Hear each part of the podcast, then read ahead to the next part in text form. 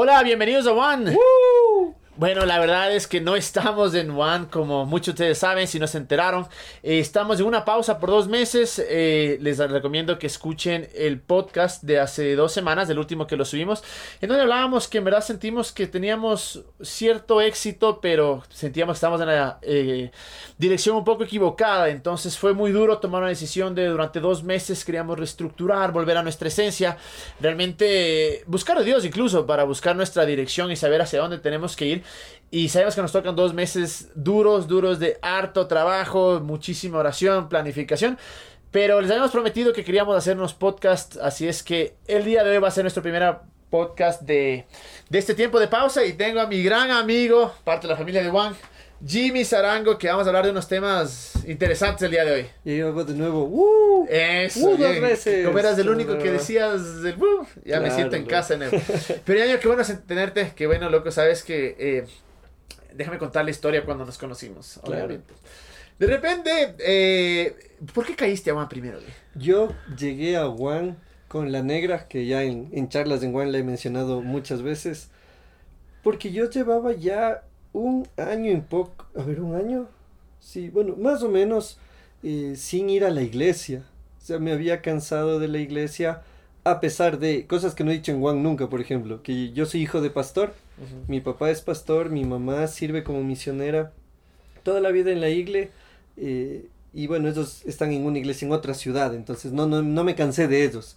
Pero me cansé mucho. Qué ya- bueno que no te Sí, de ellos. sí, sí, en buena hora no. Pero me cansé del sistema que había en ciertos lugares, este intento de querer mejorar y que la gente no te deja porque Ah. así no hacemos las cosas. Yo me bajoneé, dejé de asistir. Y la cosa es que yo le oí a una señora de la iglesia.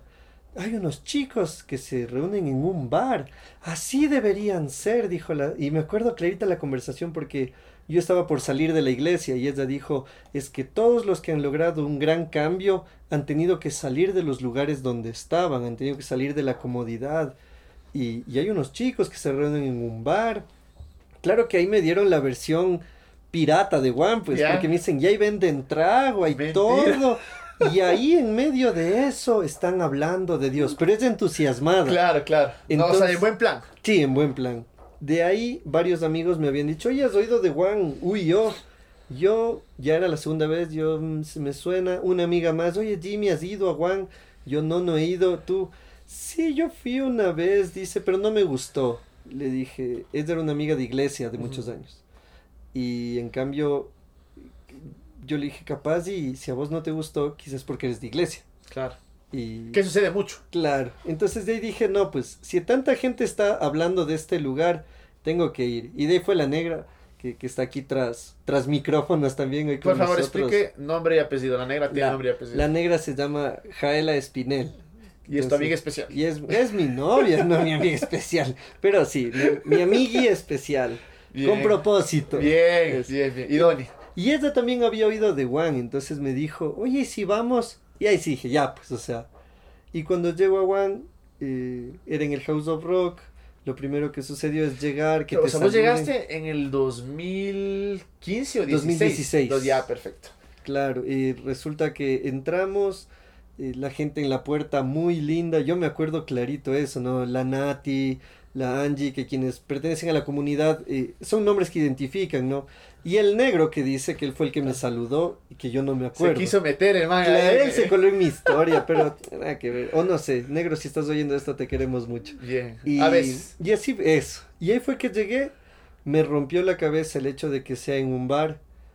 La charla era de 30, 30 y algo minutos, y ustedes con el Greg hablaban de, de problemas de la vida diaria, hablaban de, de situaciones de cuando te vas a chumar y que en, en el trago no vas a encontrar lo que estás buscando. Y, y era como, oye, la plena, o sea, era una aproximación aún más cercana a lo que somos nosotros como ecuatorianos, como quiteños. Y de ahí fui al siguiente martes y el siguiente martes y ya son tres años de que, de que Claro, voy a Juan. Y me acuerdo clarito cuando se me acerca el negro y me dice, oye, vino un man que se llama Jimmy Sarango y quiere eh, conversar contigo. Para esto yo ya sabía de Jimmy Sarango. Porque mi buen amigo, el Pablito Legacho, me había dicho, loco, tienes que conocer al Jimmy Sarango, que es la sensación, que ni sé qué. Y el rato que me dije la sensación que vaya a iglesia, iglesia, perdóname, yo, le, yo te juzgué. Dije, qué pereza, este man quiere conversar conmigo, de ley me va a decir por qué vamos a irnos al infierno, todas las más, porque claro, y no te conocía. Claro. Y me acuerdo que, claro, me demoré como unas tres semanas tal vez, ¿no? Sí, yo, yo dejé, yo, yo trabajo en, en Radio HCJB y tengo un programa ahí para los que están escuchando esto y quizá no saben. Y yo dije, sería interesante entrevistarle al Camilo porque ustedes como Juan estaban haciendo algo muy diferente a lo acostumbrado en la iglesia ecuatoriana. Entonces fue como que interesante sería saber de dónde nació esta locura. Y claro, le dejé un, un papel al Camilo o al negro que por favor me llame, me escriba al mail. Y claro, casi un mes y no respondía. Entonces dije, capaz no les interesa. No, o sea, yo no sabía para qué era, pero sí, o sea, te pido perdón una vez más, ahora públicamente. Porque dije, de ley este man nos va a decir, y en ese momento en el que estábamos, no, no, no, quería coger y sentarme con él y explicarle todas las cosas y escuchar todas las cosas malas. Entonces, sí me hice el rico, así es que perdóname. Pero eventualmente dije, no puedo ser así, te escribí. Y claro, desde ahí nos hicimos grandes panas. Me acuerdo clarito eh, eh, cuando me llamaste eh, para conversar y luego estuvimos en el, en el programa. Fue increíble, así es que en pocas, este man es un genio y realmente lleno de, de sabiduría. A mi esposa, la Lu, le fascina cuando vos hablas. Dice, ese man tiene unos, chistes que son demasiado inteligentes. No, no, es para todos, o sea, es para la gente pila. Entonces, ella dice que siempre cacha. Entonces. No, y las flores que me lanzan son recíprocas, porque para mí, eh, algo clave de, del ser creyente, eh, aunque el tema de hoy quizá va a ir por otro lado, pero solo para mencionar esto, es que, que tenemos que tener un propósito. Y, y sí, como te había dicho el Pablo Logacho, por, por mi labor, por el ministerio, voy a muchas iglesias y encuentro programas, encuentro eventos, encuentro actividades, pero no siempre se encuentra propósito. En cambio, en Juan había una actividad, pero no era lo principal. Lo principal era lo que ustedes estaban haciendo, esto de querer llegar al no creyente, en un lugar a lo que, con el que los no creyentes sí estaban familiarizados y sí me costó ver el, el letrero de Jaggermeister. Claro, y, o, sea, orar, abrir los ojos y ver el afiche de Kiss. era como, bestia. Pero... Y teníamos el, diablito ahí arriba y todo, ¿te acuerdas? Era completo el House of Rock. Sí, interesante era, pero es claro, yo me quedé porque es un lugar donde donde encontré propósito para la gente. Y, gracias, Jimmy. Justo con esto, algo que quería que conversemos ahora es, lamentablemente hemos hecho esta división entre el cristiano y el no cristiano. Entre el que cree en Dios y el que no cree en Dios. Cuando en realidad, hace un rato mencionábamos, cuando conversábamos, de que deberíamos tener esta unión de ver qué es lo que nos une. Y creo que hay algo que nos puede unir más allá de, de nuestra creencia religiosa, es el cómo creamos un mundo mejor. Y creo que algo que queremos hacer acá en Mane, y, desde el comienzo así, así, como tú sabes, eh, damos la bienvenida a personas de diferentes creencias, de diferentes religiones, eh, porque creemos que juntos podemos hacer que un mundo sea mejor. Por ahí sale nuestro nuestro eslogan, que es Ilumina tu mundo. Pero es difícil. Es difícil especialmente cuando tenemos un contexto, tenemos una cultura, somos ecuatorianos, somos quiteños, y ya venimos. Mal llevados. Exactamente. Y venimos ya con una cultura de años y años y años. Tenemos influencia eh, indígena, influencia española, influencia afro. Y todo este, este esta, esta mezcla tenemos, de, acuerdo a donde la ciudad que estás, tienes influencia de otros países. Eh, y llegamos al punto en el que somos una mezcla de cultura. Y no todo, hay cosas hermosas de nuestra cultura. Me encanta que si hay algo que los gringos siempre nos, nos alardean, o los extranjeros es lo cariñosos que somos, lo amables que somos. Pero hay cosas dentro de la cultura que son heavies. Y no es tan fácil cambiar la cultura de la noche a la mañana. Y me encantaba la palabra que tú usabas, es cómo hackeamos de esa cultura, cómo hacemos que poco a poco, porque siendo honesto, el año es, a veces podríamos sonar como demasiado soñadores, somos relativamente jóvenes todavía, pero tenemos un sueño de realmente cambiar una ciudad, de realmente cambiar una, una sociedad, y no pasa la noche a la mañana. ¿Cómo crees que puede hacer? Porque es duro, es, es, difícil. Es que hay cosas que hay que ir definiendo. Por ejemplo, la primera es la, justo la palabra que mencionabas, que es la cultura. O sea, nosotros entendemos cultura hablando en términos académicos teóricos desde lo hegemónico, desde lo que nos han dicho que es cultura. Entonces, cultura es portarse bien, cultura es de escuchar Tchaikovsky, cultura conocer. eso, o sea, es, es, es alguien muy culto. Así cuando decimos alguien muy culto nos referimos a alguien que ha leído mucho, un académico. Pero lo primero que hay que darse cuenta es que la cultura que tenemos es la nuestra, nos guste o no. Así Entonces, yo veo mucho en el Facebook que se quejan. ay, los jóvenes ya no tienen cultura, o, o en Quito este año que se, el municipio decidió no ser el organizador de la elección de la reina de Quito, entonces dijeron, se está perdiendo la cultura del quiteño. Y, y no, la cultura del quiteño, del ecuatoriano, del ambateño, de todas las ciudades del país, va más allá de los eventos. Entonces, primero, yo sí diría, quienes estamos oyendo, quienes estamos conversando hoy día en este podcast, entender que cultura es lo que tenemos, nos guste o no. Es la que hay. Que, Y que muchas eh, veces esa cultura uno se mete ahí porque es lo que ve, ¿no? Y desde baba tus taitas, tus amigos, tu ambiente te va diciendo así es como se debe comportar. Eso. Y de repente se hace parte tuya y uno hace las cosas por cultura bajo este significado sin siquiera darse cuenta. Es Claro. O sea, es. nosotros estamos moldeados por la experiencia. Entonces, eh, si estás tratando de sacar un cupo para el colegio de tu hijo y tu hijo te oye la llamada en la que tú hablas con el profe de ese colegio y le dices, oye, a cola con un cupo, ven, no seas así. ¿Cómo voy a ir a hacer fila tan temprano? ¿Cómo voy a ir a sacar turno? No ve, a colita con una cita médica. No, no seas así. Entonces, un niño, ponle 7, 8 años, 12, 13 años, ya un adolescente sería, y te dirá, ah, no, pues la manera de hacer las cosas es saltándose los pasos. Claro, Con palancas. La palanca, la viveza criolla, que, que es un término con el que nos identificamos mucho, ¿no? La viveza criolla. O sea, aquí no se le habla al que hace las cosas correctas. No, aquí se le habla más bien al que hace las cosas correctamente. Entonces, Camilo, oye, ¿cuánto te costó tu teléfono? Y me costó 500 dólares. Chuta, loco, ¿cómo te vas a comprar? Yo me traje de Colombia, me traje de Perú y pagué 200. Vos más lento. O sea, Claro. de gana. Entonces, nosotros hacemos un culto a la corrupción. Y ahí es donde entra este término que es muy conocido, la famosa viveza criolla, Claro. que me desespera. Pero soy parte del problema, porque cuántas Claro. veces no he hecho la misma viveza criolla. ¿Qué te colas por aquí? ¿Qué haces de esto? ¿Qué hablas con el policía? Vea, tenga para las colas o cualquier Claro. cosa.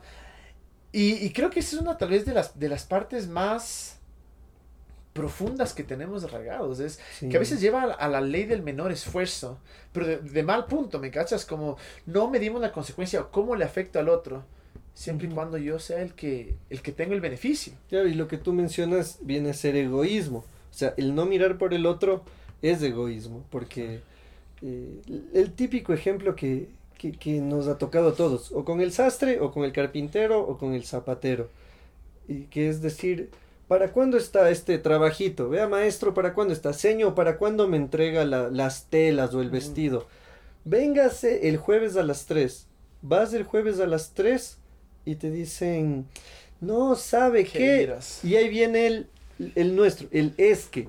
Es que se fue la luz, es que me quedé sin plancha, es que me pinché, es que mi tía, es que mi primo se murió, es que el perro se escapó. Y, y es parte de la viveza criolla, no solo el hecho de buscar atajos, es el hecho también de cómo salgo librado yo, aunque el otro salga afectado. Entonces, algo como tú mencionabas hace un rato, si los extranjeros, algo del que se quejan mucho, o sea, así como alaban el cariño que tenemos, se quejan de que nuestra palabra no tiene, no Valor. tiene valor. Te dicen, no, si un ecuatoriano te dice a las 5 es a las 6. No, si un ecuatoriano te dice que va a haber tal cosa, no va a haber. Así es. Entonces, es todo un. toda una construcción, es todo un edificio de 40 pisos que cambiarlo, como tú dijiste el término que habíamos conversado, eh, va a suceder solo si lo hackeamos. Y es ahí, y es, y es duro, loco, es duro porque una vez más, si tú ya sabes que el sastre te va a, o el mecánico o a quien sea el que te va a hacer el trabajo, te siempre se demora un poco más. Por más que te diga el jueves, uno ya se acostumbra a decir, mejor voy el lunes. Ojalá que esté ahí. Y, y eso en vez de hacer un bien es, por nuestra comunidad y todo, pero lo que hace es tapar o cubrir esa, esa Ujú. belleza criolla o cubrir esa, esa parte de la cultura que realmente es triste. Y, y yo creo que, que podríamos cambiar, porque si vamos, cada uno trata, y vamos por la parte cultural, no solo digamos cultural por nuestro país, digamos, así, Ujú. ya por nuestra esencia, sino incluso entre amigos, ¿no? Que es como, no sé si como cultura, como seres humanos, siempre tratamos de encajar. Entonces, si vemos gente que hace estupideces, yo me meto por ahí. ¿Y, y cómo hago Claro. ciertas cosas para poder encajar? como tú decías, es un edificio tan grande que, loco, es, es complicado. Claro, o sea, ahí es, por ejemplo, tú, tú mencionas en el tema de encajar, es que hay un montón de cosas conectadas, o sea, el, el, que esté, el que esté estudiando algo de sociales y necesite tesis, se mete a hablar de la identidad del ecuatoriano y, y haces hasta el doctorado y el postdoctorado, porque el tema de encajar se basa justo en esa necesidad de aprobación. Uh -huh. En nuestra cultura ecuatoriana, pensando en los quiteños sobre todo, hay una necesidad exagerada por aceptación y por aprobación. Por eso hay el cholo, el aniñado, eh, esta diferenciación boba que hemos hecho, el del sur, el del norte, claro. El chiro, el platudo. Es que vos, el otro día me decían, no, es que vos pareces del valle, me dicen, pero así medio despectivo. ¿Y yo, por qué pareces del valle? No sé, hermano, ni siquiera sé por qué, me, pero me dijeron, no, sí vos pareces, el sábado, hace unos días me dijeron, claro, porque la gente está oyendo esto en cualquier día, entonces, claro. hace unos días, ya imagínense. Entonces digo, claro, aquí todo es apariencia. El color de piel, de alguna manera, te acerca a cierta universidad, a otra no, a un trabajo sí, a otro no. Si tienes un color de piel y manejas un auto de alta gama, eres dueño, pero si tienes otro color de piel, eres el chofer de Uber. Así Entonces... Eh, o el chofer del... Claro, del, del dueño, claro. Entonces, la cultura está asociada con la identidad. Si la, si la identidad está lastimada, entonces vamos a tener una cultura herida. Eh, si es que nosotros no sabemos realmente cuánto valemos o quiénes somos o lo que podemos hacer, entonces todo lo que construimos va, va a ser construido bajo esa premisa de la mediocridad. Claro. Y, y, y, ahí es donde, para hablar de sanar, de cambiar nuestra cultura, de transformarla, el tema no tiene que ver con hacer fila en el banco. Que alguien haga fila o no en el banco es solo el síntoma de algo más profundo. El fruto de la raíz, por decir así. Claro, lo externo de tu manera de vivir. Es uh -huh. como Jesús decía, ¿no? El, el, hombre del tesoro de su corazón saca lo que tenga, o lo bueno o lo malo. Entonces, si yo le veo al Camilo pitando en, eh, para cruzarle el carro a alguien, podríamos decir fácilmente, ah, la solución es quitarle el pito al auto. Uh -huh. Pero el problema no está en el pito del auto, Así el es. problema está en el corazón de Camilo, de Jimmy, de quien nos está escuchando, en decir, claro, lo que yo quiero es pasar por encima del otro. Entonces, identidad, cultura, pertenencia y autoestima están completamente ligadas. Y ahora, vos decías este, este concepto que quiero que, que, que, le expandas un poquito, es, ¿a qué te refieres con hackear el, el sistema? A hackear la cultura, en nuestro caso, la cultura quiteña, la cultura ecuatoriana, para que poder ver unos resultados realmente que valgan la pena. O sea, hay, el hackeo dentro de los sistemas eh, se refiere a no a que tú cambies un programa, o sea, uh -huh. no desinstalas Word para instalar otro programa, sino que al Word que tienes instalado te metes dentro del código base, no desde lo estético, sino desde lo funcional, quitas algo ahí y lo reemplazas por algo. Que la persona quizá cuando mira eh, el producto no se da cuenta, pero con el tiempo ves que algo sucedió. Te, te, doy un ejemplo bien sencillo. Las mamás que le dicen a la hija, mi hija, usted debería maquillarse para que salga bonita a la calle. Uh -huh. Entonces, si yo todo, toda una vida te digo, ¿cómo vas a salir así, desmaquillada, lavada la cara? No, a la calle se sale guapa.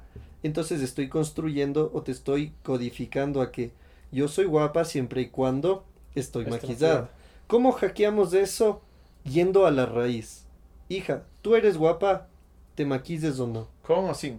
Eso. Entonces, alguien dirá, Jimmy, pero parece muy bobo el cambio. Sí, puede sonar bobo, pero es muy profundo. Claro. Porque si eso le repites a la chica desde los 11 años que quiere empezar a maquillarse, digamos, 11, 12, hasta los 20, le has codificado para decir, yo soy guapa aunque no esté maquillada. Mis amigas se maquillan y se producen para salir. Yo en cambio sé que soy valiosa, soy guapa, soy linda, soy hermosa por lo que soy. Y el maquillaje es un accesorio. Es un extra. Eso. Entonces, hackear el, hackear el sistema, hackear la cultura, no es hacer cambios estéticos. Es irnos a lo profundo en cambios que parecen chiquitos, pero en el caso este de la mujer, imagínate que mil mamás hagan eso estamos formando a mil mujeres. Que tendrán tal vez luego mil mujeres. Claro, y que crecen con una autoestima saludable. Que si alguien viene y les dice, ah, esas pecas que tienes, ella no se avergüenza de las pecas, porque dice, las pecas me hacen ser lo que yo soy. Entonces, hackear el sistema, hackear la cultura, es meternos en esos huequitos y hacer cambios que parecen pequeños, pero realmente son grandes. Y me parece increíble esto porque son cambios prácticos y posibles. Pero como tú dices, es, es, imposible derrumbar la cultura y decir, vean, empecemos desde cero. O sea, sería hermoso, ¿no? Lindísimo. Pero no hay cómo. No hay cómo, exactamente. Pero me encanta, claro, este concepto de, de, meternos de estas cosas chiquitas y verlas que esperar a que den su fruto en realidad. Y son cosas tan pequeñas, digo, o sea, y, y, va en todas las áreas, ¿no? Por ejemplo, en mi caso, algo que trato de hacer mucho es, y más, más allá que le hubiese a es quiero un mejor planeta yo al supermercado ya casi nunca llevo funda. la bolsa plástica. Llevo siempre la, la, bolsa de, de tela, la, la, que saben vender esas. Entonces, y claro, una vez más, no puedes decir, pero es solo uno. O dices, hijo madre, tal vez alguien ve, o tal vez somos 100, 200, y eventualmente llegamos allá. Y me parece excelente eso, porque son esos, como tú dices, esos cambios pequeños, chiquiticos, que pueden hacer resultado realmente inmenso. Y es igual esto, en, por ejemplo, en la parte laboral, ¿no? Esto de que a qué horas yo timbro, a qué horas yo salgo, eh, bueno, son los esferos de la oficina nomás, aquí tienen, la oficina tiene miles de dólares. Oye, yo me quedé con ese ejemplo cuando vos contaste en One, cuando dijiste que a veces nos llevamos las grapadoras, el scotch de la oficina.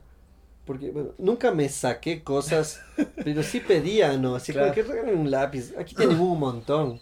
Y claro, tú dices, son cosas chiquititas que son para sacar ventaja del otro. Pero yo me acuerdo clarito cuando tú dijiste eso, creo que un montón nos identificamos. Usar la impresora de la oficina. Claro. Es, es tenaz. Pero, ¿sabes qué? Justo ahí me acordé de otro caso. Me acuerdo hace unos... Para, para fines cronológicos, estamos ahorita en agosto 2019, por si esto se oye en el futuro. Eh, yo me acuerdo que cuando yo tenía unos 14 años, quizá 13, 14 años, eh, un amigo de Estados Unidos vino y estábamos hablando de alguna canción que nos gustaba mucho y ponle que era Linkin Park, entonces digamos estábamos hablando de Linkin Park y qué chévere tal canción, oye, y él me dice, oye, tengo que comprar esa canción. digo, comprar. Pero si te puedes bajar gratis del internet. Y él me dice, pero ¿por qué bajarme si puedo comprarla? En cambio, mi pensamiento es, ¿por qué comprarla si, puedes bajarla? Entonces, eso, por ejemplo, es un nodo, por decir así, es un, es un punto clave en el que necesitamos hackearnos, en el mirar correctamente las cosas. A ver, si alguien hizo una canción, ¿debo comprarla o, o piratearla? Debo comprarla. O sea, ese es el deber. O sea, está el, el, deber, el de la verdad, el decir, esto es lo correcto. Pana, pero qué tarado que vos pagues un dólar por una canción que a mí me costó nada. Sí, sí, puede ser que sea un poco tarado según tu concepto. Exactamente. Pero según lo que me construye a mí, desde mi identidad, desde mis valores, desde mi moral, yo soy coherente con lo que creo. y creo, que a mí lo que ahí es clave eso. Si vamos a hablar de hackear el sistema, estamos hablando de coherencia también. O sea, voy a proceder de acuerdo a mis convicciones y no a mis, eh, ¿cómo se diría? Conveniencias. Claro. Y, otro, otro ejemplo que es facilito es, primero, ¿dónde botas la basura? Me desespera ver cuando se bota la basura en cualquier parte o en la calle o, o cuando estás manejando. Loco, y hacen doble fila para curvar. Y, y, en lugares donde no hay para doble qué fila. bestia, me muero de las iras. Pero no puedo tampoco criticar porque yo también lo he hecho. Estás apurado y claro, dices, que se jodan los otros, yo solo me meto y con tal Dios Y te pones primerito. Primerito, lo he hecho también, lo he hecho también. Y, y, son esas cosas que me encanta lo que vos dices, porque son cosas tan pequeñas, porque a veces nos enfocamos en todo lo grande. Y o de Brecht. Exacto. Claro, y por enfocarnos en esas cosas, tal vez nunca va a llegar el cambio. Porque tiene que venir ese. Porque, claro, ¿cómo se llegó a Bedrecht? Porque tal vez un grupo de personas dijeron esto está bien cuando eran pequeños. O vieron que estaba bien. Exacto. Y vivieron con eso. Y dijeron es normal, está bien, así gano yo. Y el problema se hizo inmenso. No es que de la noche a la mañana alguien dijo ya, que lleguen los sobornos. Y así es como empiezan estas cosas, pero creo que, que justo esto de los, de, de, los detalles pequeños es importante y sobre todo eh, como sabes, Jimmy, los que nos escuchan y los que nos escuchan por primera vez, somos creyentes. Creemos que el, el, Evangelio no solo es una religión o no solo es una doctrina, sino que creo que realmente es una... Es justo eso, es lo que nos mostraba cómo crear una contracultura, cómo hacer que la vida de los demás sea mejor, evitando estas vivezas criollas, dejando tu bienestar por el de al lado. Y podemos entender que incluso en el libro de Hechos decía, y esa parte me encanta en Hechos 2, cuando habla de que todos compartían todo con todos y nadie tenía necesidad. Y qué hermoso que así sea nuestra sociedad. Que todos veamos el bien de otros porque sabemos que otros van a ver mi, mi bien. Pero el problema también es este. Que aún dentro del cristianismo se ha creado una cultura. Una cultura pirata. Exactamente. Y ahora es difícil también cambiar esa cultura. Sí, es que llevamos, ahora en esto siempre hay que recordar que llevamos años de ser lo que somos, ¿no? Es, es, muy común y al Camilo le pasa, a mí me pasa, que gente nos escriba y nos diga, pero ¿por qué las cosas son así si no deberían ser así? Y, y claro, a veces con, con el dolor del alma hay que decir, sí, debería ser distinto, pero somos fruto de las decisiones que se tomaron en años anteriores. Somos fruto de lo que otros decidieron antes y de lo que creyeron que era mejor. Y muchas cosas le atinaron y en otras nos dejaron totalmente embarrados. Pensando en el ejemplo de Hechos, cuando tú mencionas que, que tenían todo en común, que es el término que usa Hechos, ¿no? Tenían todo en común. Entonces el Camilo vendía un auto y una parte era para él, porque él se lo compró, él se lo ganó bienvenido el capitalismo. Pero la otra parte, Camilo, por amor a la comunidad decía, vean, yo pongo esta parte para porque el Jimmy está sin casa, porque Pepe llegó de Venezuela y no tiene dónde vivir y tenían todo en común. Entonces, si tú te das cuenta, y en el, en el ejemplo que tú usas de hechos, ellos no fueron donde los banqueros de su tiempo a decirles, oigan, cambien las leyes de bancos. Ah. O al prestamista, oiga, cambie, cambie la manera de hacer préstamos. Ellos hackean el sistema. Los bancos hacen de esta manera. Que ellos hagan como quieran hacer. Nosotros vamos a hacer una acción diferente en nuestra comunidad. ¿Qué termina sucediendo? Que la gente se termina sumando a esta nueva propuesta. Entonces, ¿qué es lo que pasa hasta ahora con las... Incluso con estas cooperativas pequeñas, de la economía circular, incluso, que los bancos luego no saben qué hacer y tienen que comprarlas o absorberlas porque me estás, destruyendo. Clientes, claro. Y sabes que pienso, ahorita me acordaba de un ejemplo que está en Lucas 19, que, que es el de saqueo. Saqueo, bueno, lean en la casa Lucas 19, ya para no hacer aquí como un estudio y la palabra dice. Pero la cosa es así, saqueo era el duro de los impuestos en una ciudad. Era el duro del maduro, era el jefe de los cobradores de impuestos. Y de repente Jesús llega a su ciudad él era bajo de estatura, era quiteño, entonces no alcanzaba a verle, no, no, no le veía, se subía por ahí, no alcanzaba, se sube un árbol y Jesús le mira y le ve y como Jesús sabe todo, sabe que él era saqueo, él dice, saqueo baja, que me voy a ir a cenar contigo. Llegan, cenan un rato, ¿qué habrán conversado? Una conversación amena y saqueo sale de la cena diciendo, voy a devolver lo que he robado a otros. O sea, voy a dar la mitad de mis bienes a los pobres. Y a quienes estafé les voy a devolver cuatro veces lo que les estafé. Jesús estaba hackeando el sistema. o sea, Jesús pudo haber llegado, saqueo, te veo, qué vergüenza, tú eres un cobrador, ¿qué haces ahí? Le has estafado a la gente, ven para liberarte. No, Jesús Primero hace lo que nadie hacía, acercarse al rechazado. Claro, que es la otra, simplemente pudo haberlo ignorado. Y no, e, no eres digno, no, no, no te mereces estar conmigo. Pero claro, entonces ya hackeado el sistema porque dijo, otros no se te juntan. Yo sí. Yo sí me Ahí empieza. La segunda es, y voy a cenar contigo. ¿Por qué la cena es tan importante? Y, y por eso a Jesús le decían que era un, ¿cómo era? Un glotón. Que, que claro, y, y, un borracho. Claro. ¿Y era por qué? Porque los fariseos tenían la costumbre, ojo que fariseos nos referimos a los maestros de la ley, tenían la costumbre de comer solo con aquellos que, que estaban al mismo nivel. Ellos pensaban que si yo, fariseo, maestro de la ley, me siento como un pecador, estoy retrasando la venida del Señor al cometer yo una falta. Entonces Jesús hackea el sistema acercándose al rechazado, Número dos, hackea el sistema compartiendo la mesa con el que nadie compartiría la mesa. Y luego, producto de esa conversación, saqueo, hackea su propio sistema, como diciendo, a ver, cobradores, hemos estado acostumbrados a robarle a la gente, hemos estado acostumbrados a estafarles, a cargarles con intereses a lo loco. Bueno, yo hoy doy ejemplo, la mitad de lo que tengo se va para los que necesitan. A vos que te estafé mil, te devuelvo cuatro mil. Y Alex San Pedro dice que la economía de una ciudad cambió ah. por la conversión de saqueo. Y es la verdad, o sea, queremos hackear la ciudad, queremos hackear nuestra cultura, queremos hackearla con el virus del reino de Dios. Entonces tenemos que ser prácticos en esas cosas. es hermoso los aires libres, los eventos, las campañas, los conciertos, pero ¿qué de la educación? ¿Cómo va?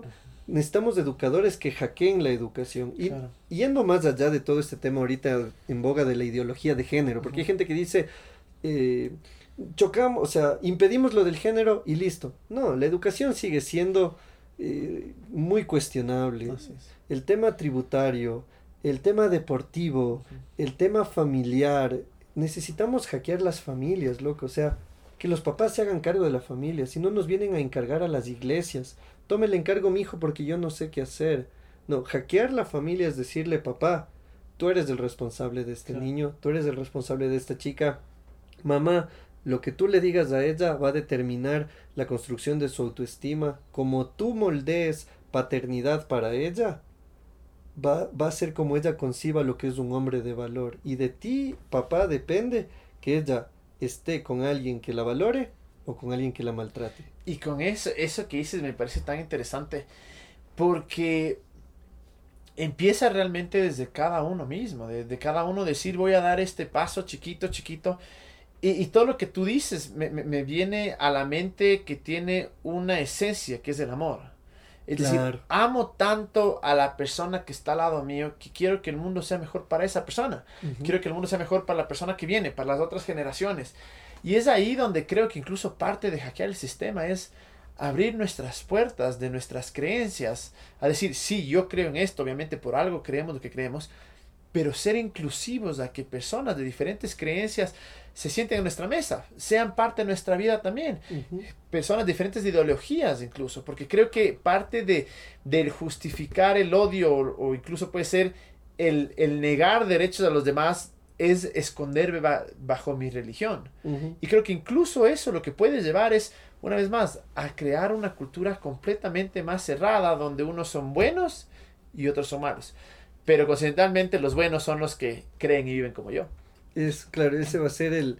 O sea, si nos mantenemos en esa línea, ¿qué va a suceder? Porque porque en el mundo vemos muchas personas y algunos sí creen ser mejores que otros, entonces la idea ahí vendría a ser que los buenos seamos más. O sea, hay gente que cree estar en la razón, que puede señalar a otros, sí. ¿Va a haber gente así? Sí. ¿Qué podemos hacer?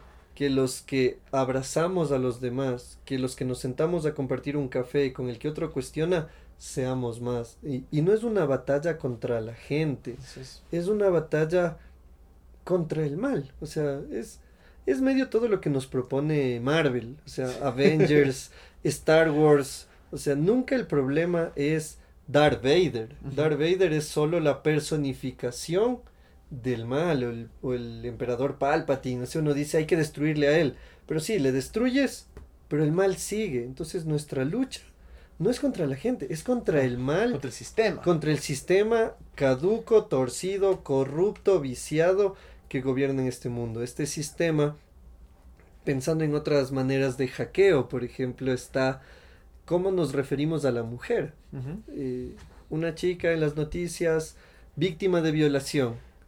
Y nosotros tenemos ya preinstalado el argumento de qué habrá estado haciendo para que le pase ¿Qué eso. se habrá puesto? Eso, entonces, no, es que ella estaba, leí recientemente uno que decía, es que ella estaba buscando que le violen. Entonces alguien dirá, qué idiota la persona que piensa así y, y coincidiré contigo.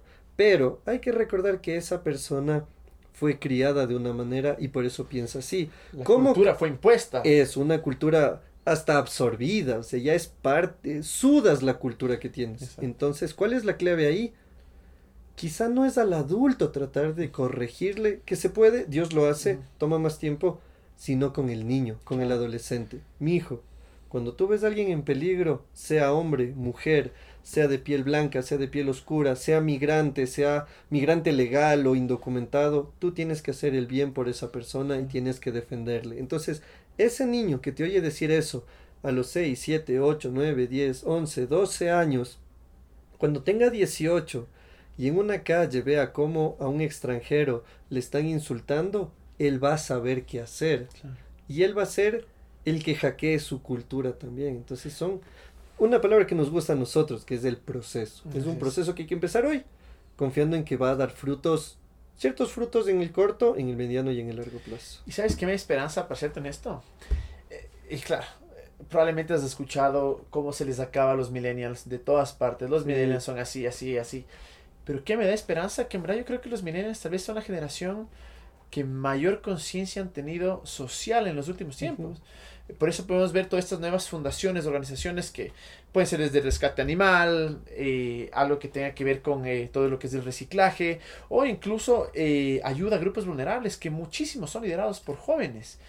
Y eso me da esperanza de que podemos ver un cambio, de que realmente podemos ver un cambio y, y sobre todo que ese cambio sea un cambio sustancial y que sea un cambio que llegue como tú decías, a lo más profundo de nuestros corazones y, y, que ya no sea que nuestro accionar cultural sea diferente. Porque como tú dices, tal vez las personas que dicen esto no es por malas, es porque es lo que le enseñaron. Pero qué hermoso que lo que nos enseñaron y nuestro accionar cultural sea realmente bueno. Sea eso que aporta, eso que suma, eso que hace que nuestra ciudad sea mejor. Y algo que quería eh, preguntar tu opinión sobre esto es que creo que es parte también de, de, hackear o de cambiar un poco esta, esta, esta, cultura religiosa, evangélica, cristiana, como quieras llamárselo, que muchos nos hemos enfocado en, el, en la vida eterna, en el que no importa lo que haga acá, a menos que obviamente no puedo tomar, no puedo fumar, no puedo bailar pegado, pero con que no haga eso, siempre me gustan en el futuro, en el futuro, en el futuro, en el futuro, en cuando me mueren, cuando me mueren, cuando me muera. Pero nos hemos olvidado realmente de construir una mejor sociedad y, como tú dices, no es trabajo de los banqueros, no es incluso trabajo de los gobernantes, porque no podemos poner nuestra confianza entera en ellos, sino que es como nosotros como hijos de Dios, como creyentes, como parte del reino, hacemos que esta cultura se rompe, que ya no se piense solo en el futuro, sino qué estoy haciendo ahora por el otro y cómo estoy trayendo, que para mí es eso, cómo estoy trayendo el reino de Dios acá. Claro, y cuando tú mencionas el término del reino de Dios, si hay alguien que nos escuche y quizá no está familiarizado, eh, retrocedamos, estamos en el 2019, retrocedamos dos mil años. Están los israelitas bajo la opresión del imperio romano, o sea, quienes les reinaban eran los romanos. Entonces, cuando Jesús habla de reino, está hablando justo de, de una estructura nueva, una estructura diferente. Entonces dices, reino de Dios, ¿a qué se refieren? Es a eso nomás, o sea, a que Jesús dice, mi reino no es de este mundo. O sea, yo tengo todo un plan brutal que se puede vivir ahora. Y lo que tú dices es clave. Por décadas, si no es por siglos, los creyentes hemos vivido pensando en el más allá y como dicen por ahí, no mucho en el menos acá, ¿no? O sea, vivimos siempre pensando en el cuando me muera y recibamos la recompensa.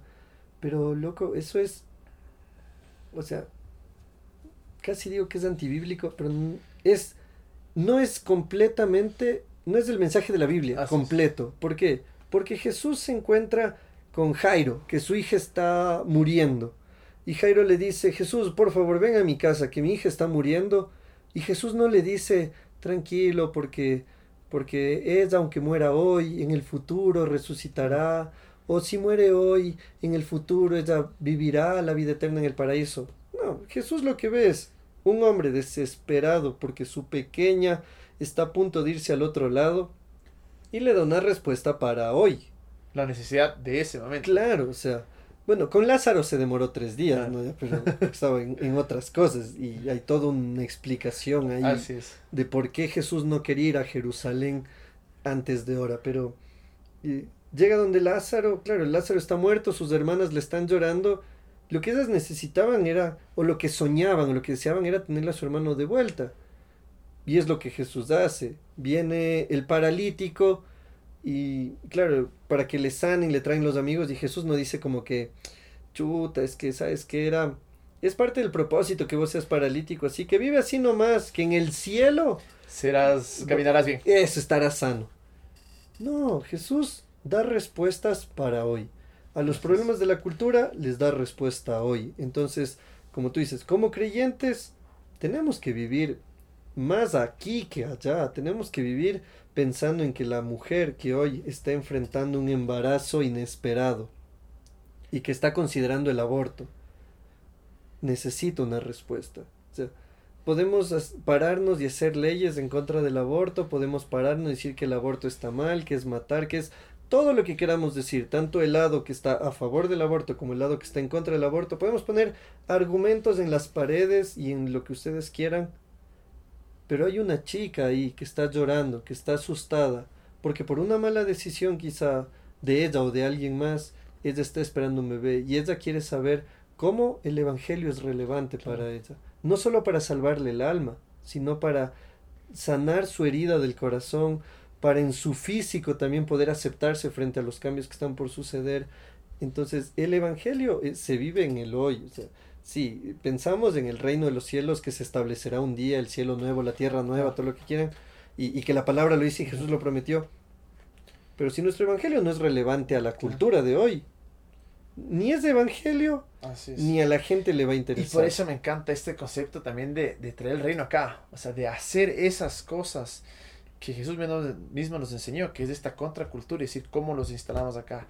Y justo terminando con esta parte que vos hablabas de Lázaro, si algo que me fascina es este versículo, el más sencillo, tal vez el más corto, y Jesús lloró. Sí. Que muestra el humanismo de Jesús, que muestra el amor que él tenía. Que, y me encanta porque podemos ver que en él encontramos a alguien que entendía y entiende lo que pasamos. Y aún así nos inspiró a ser una vez más que contracultura, hacer que la vida de los demás sea mejor y obviamente, como siempre decimos, iluminar eh, nuestro mundo.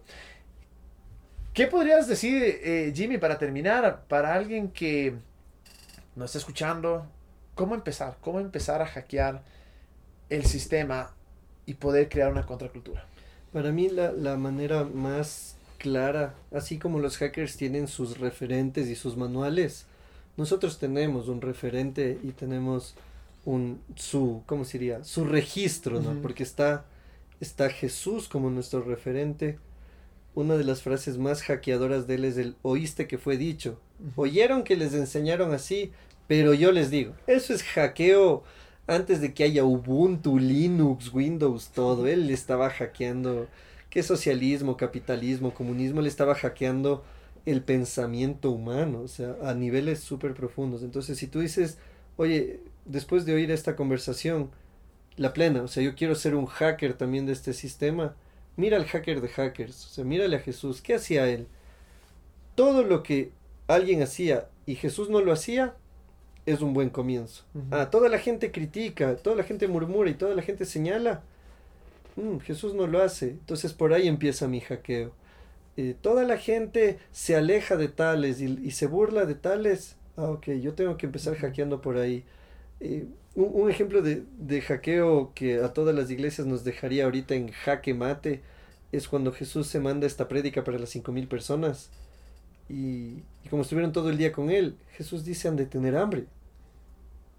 Todo el mundo pensaba en evento, en conferencia, en charla magistral.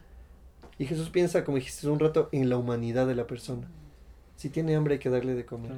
Piensa en eso, o sea, ¿qué hacía Jesús frente a la gente? Una necesidad que está más allá de lo que podemos ver. Es para mí la mejor manera.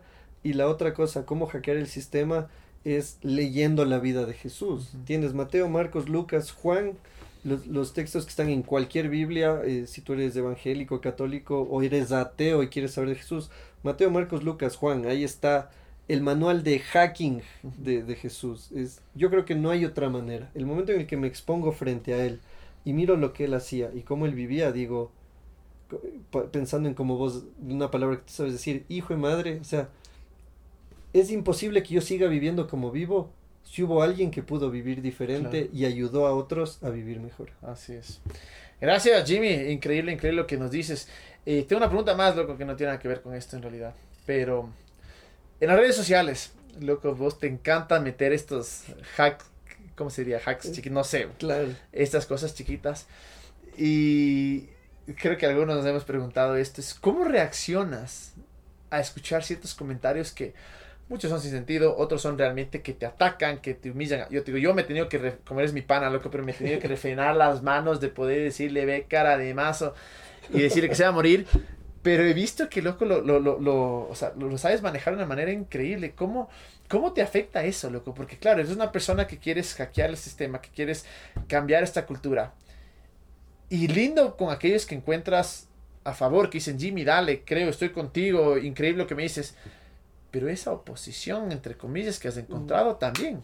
Claro, o sea, es que eh, yo ahí tengo que mencionar eh, que he tenido etapas. Yo sí creí en algún punto que podía ser el Mesías de los ecuatorianos. O sea, siendo sincero, y, y un par de veces lo he mencionado en alguna charla o en confianza. O sea, yo sí pensaba en mi adolescencia y juventud, ah, cuando yo sea grande, o sea, mis ideas y mis pensamientos y lo que yo crea y mis planes van a cambiar la iglesia del Ecuador.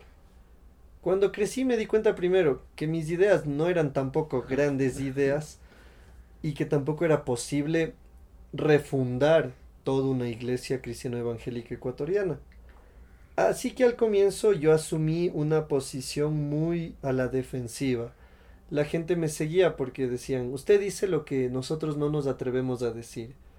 Pero en eso yo tengo que reconocer que yo fui bastante hiriente. Porque decía, ah, los pastores tal cosa. Una vez dije, los pastores son empleados. O sea, y claro, y era, y era un grupo de Facebook de pastores. y me dijeron, ¿cómo? Falta el respeto. O sea, diciendo, sí, pero es que son empleados. O sea, si tienes un contrato firmado, eres un empleado. Pero era esa falta de empatía, que es lo que se sumó en estos últimos años. Entonces yo antes entraba a patear el tacho como, como estos hombres que se inmolan, ¿no? Que se amarran la bomba ellos mismos y ahí exploto y el que explote conmigo. Con los años me di cuenta que, que no era lo que Jesús hacía. O sea, Jesús solo se pegaba fuerte con los fariseos, con los saduceos, con los maestros de la ley. Con todos los demás les explicaba como aguaguas. Había una higuera, había un sembrador, había unas monedas. Entonces yo tuve que aprender eso, que no todos me querían atacar, que mis ideas no eran las mejores. Y una cosita más para cerrar esta respuesta. Lo que me pasó también fue que yo empecé a ir a iglesias donde me encontraba con gente con quien había peleado por Facebook. Mentira. Entonces, claro, por Facebook, vos tal, no, tú, es que tú, los religiosos, es que tú vives una vida legalista, bla, bla, y pa, pa, pa, pa, pa, diciendo, ah, es gente de Facebook. Hasta que de repente llegaba a una charla, a una reunión, y me veía cara a cara con alguien a quien le traté como la patada en redes. Y eso tampoco es cristiano. Claro. Entonces, algo que sí me cambió la manera de pensar fue eso, que a la gente con quien hablo en redes le puedo encontrar personalmente y tengo que ser tanto capaz como empático de decir lo mismo de frente que si lo dijera por internet. Y algo más que sucedió también fue que hablábamos con un gran amigo que se llama Santiago Benavides, es un cantautor colombiano. Y él me dijo, Jimito, él me dice Jimito siempre, me dice Jimito, no te destruyas antes de tiempo. Y yo, ¿a qué te refieres? Me dice, a veces nosotros en ese entusiasmo salimos atacando, y diciendo todas las verdades, pero nos cerramos puertas, nos cerramos del diálogo, nos cerramos puentes de comunicación con otros. Y para mí fue como, es lo que me está pasando. O sea, yo vivo atacando, yo vivo lanzando piedras, que a veces no lo hago intencionalmente. La mayoría de veces no lo hago intencionalmente. Uno que otro, digo, esto tengo que decir porque porque tengo. Y otras son, nacen de, digo, de mi reflexión con Dios, de mi pensar. Y desde que el Santiago me dijo eso hace un tiempo, para mí fue tal cual. O sea, la iglesia es una y la iglesia es de Cristo. Ah. Yo no soy, Jesús es el camino, pero yo no soy el peaje. Así es. Los fundamentalistas pueden en ciertas cosas no caerme, pero en otras les amo mucho. Con los bautistas, con los pentecostales, con los aliancistas, con los metodistas, con los anglicanos, con los episcopales, puedo tener diferencias y ellos conmigo. Pero que no nos llevemos bien en todo, no hace que dejemos de ser iglesia y el rato en el que yo entendí que la iglesia somos todos, Bro, ahí fue donde me cambió todo. Entonces ahora, cuando alguien me ataca, cuando alguien me insulta, cuando me dicen que soy hereje, apóstata y todo lo que tú has leído, y que me consta que has querido ayudarme a, a caerles, eh, solo pienso una cosa y digo lo que dijimos al comienzo. Fueron criados así. Les enseñaron para pensar así. Yo fui uno de ellos. Por la gracia de Dios es que ahora Él va renovando mi pensamiento y si él pudo conmigo, va a poder con otros. Y, es parte también de, extender la gracia, ¿no? Si tanto hablamos de gracia, es extender esa gracia y misericordia para aquellos que, creen diferente y a los que nos lanzan piedras también. Y a Juan le pasó. ah, sí, nos, pasa. Y, y, es, ese, es ese crecimiento, esa madurez, ¿no? De, bajar las, las pistolas y decir, bueno, dialoguemos. Claro. Y a veces es, ignoremos. ¿Sabes qué también? Y para terminar quizá esa respuesta, eh, la, gente puede estar equivocada hoy, pero quizá mañana encuentren la verdad. Y yo tengo que vivir pensando qué pasaría si ellos mañana encuentran esa respuesta que yo ya tengo. Si hoy día yo digo esto es blanco y tú me dices esto es negro, en las redes es muy fácil decirte, ¿cómo puedes decir que es de ese color, que eres tonto, que no ves? Y al día siguiente vienes y dices, oye Jimmy, si ha sido el color que tú me decías. Pero yo ya te lastimé. Yo ya rompí el puente de comunicación. Así es. Entonces, lo que tú dices, extender la gracia, tener paciencia y decir que él no lo vea hoy, no quiere decir que no lo va a ver nunca. Siempre y cuando no rayen en temas personales o en los límites del respeto, todo es conversable. Y, y así nos toca manejarnos. Y creo que eso incluso es parte de hackear la cultura. O sea, de reaccionar diferentes. Que gracias. Jimmy, muchísimas gracias. Bueno, ha sido un tiempo un poquito largo, pero, pero muy bueno. Lo hemos disfrutado. Así es, y creo que tenemos también para largo, así es que nos veremos la próxima semana en el siguiente podcast de Wanu y yo. No se olviden, donde quiera que vayan. Iluminen su mundo. Nos vemos la próxima semana, o nos escucharán la próxima semana.